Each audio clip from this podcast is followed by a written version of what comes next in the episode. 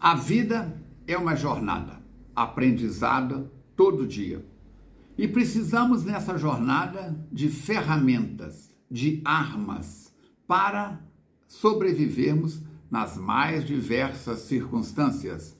Na lição número 33 do livro Agenda Cristã, André Luiz Espírito, pelas mãos do Chico Xavier, vai nos dizer: sem tais armas, dez passos, dez placas de sinalização. Sem tais armas. Primeiro, sem boas maneiras, você viverá desamparado da confiança dos outros. Segundo, sem fortaleza, sucumbirá aos primeiros obstáculos do caminho. Terceiro, sem fé positiva, vagueará sem rumo. Quarto sinal, quarta arma, quarta ferramenta, sem devotar-se ao bem, experimentará terrível endurecimento. Quinto, sem exemplos nobres, passará inutilmente pelo mundo. Sexto, sem trabalho digno, o tédio, o tédio apodrecerá suas energias. Sétimo, sem esforço próprio, jamais alcançará as portas do alto. Oitavo, sem esperanças, suas noites terrestres serão mais escuras. Nono, sem compreensão dolorosa, sem compreensão, dolorosa lhe será a jornada através das sombras.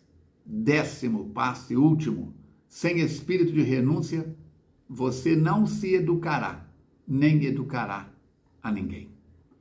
Dez frases que ele coloca como armas.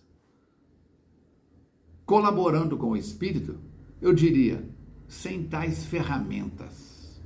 Porque arma fica parecendo que é guerra, mas é questão de interpretação. E o nosso campo é a paz Precisamos então lembrar o que que nós estamos fazendo das boas maneiras. O que que eu estou fazendo da minha força física, emocional, mental? Que que você está fazendo da sua fé? É uma fé raciocinada ou é uma fé sem obras? O que que nós estamos fazendo do tempo que nós estamos ou não nos devotando ao bem? o quanto somos voluntários, quantas horas de trabalho voluntário você acumula por mês. Sem exemplo nobre, seremos uma sombra que passa.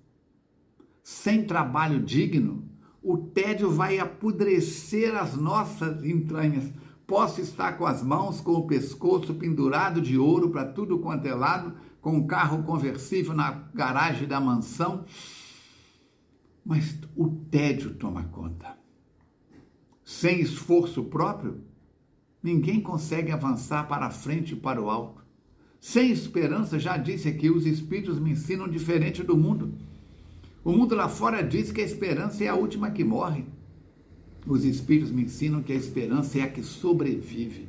O quanto você é esperançoso, sem compreensão, a sua jornada vai ser dolorosa. É do meu jeito, eu sei, eu sou o cara. Manda quem pode, obedece quem tem juízo.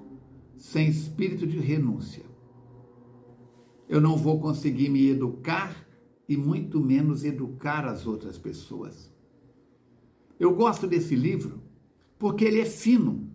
As mensagens são curtas, mas como diz o outro, cada frase é um tufo uma pedrada na muleira. É um pedala Robin.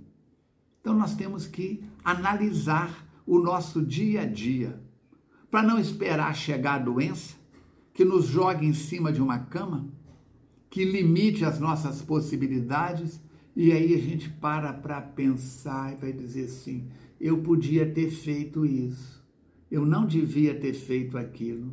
E aí vamos ficar remoendo, não pelo mal que fizemos apenas, mas pelo bem que deixamos de fazer.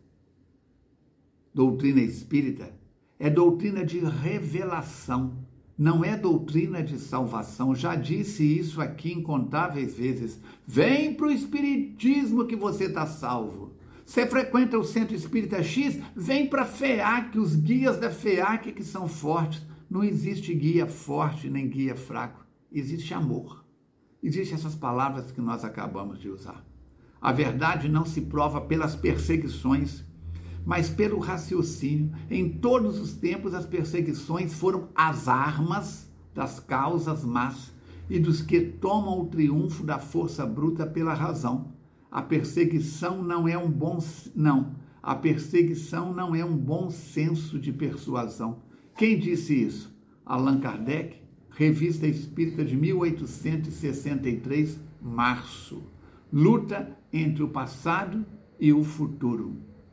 E o mesmo Allan Kardec vai dizer na Revista Espírita de 1863: É dever de todo bom espírita esclarecer os que procuram de boa, que os que o procuram de boa fé, mas é inútil discutir com antagonistas de má fé ou de ideia pré-concebida.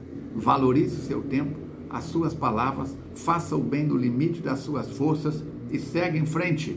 E nós nos encontramos juntos nessa jornada. O abraço da FEAC, o abraço de Armando Falcone Filho. Até o nosso próximo encontro, se Deus quiser e Ele quer.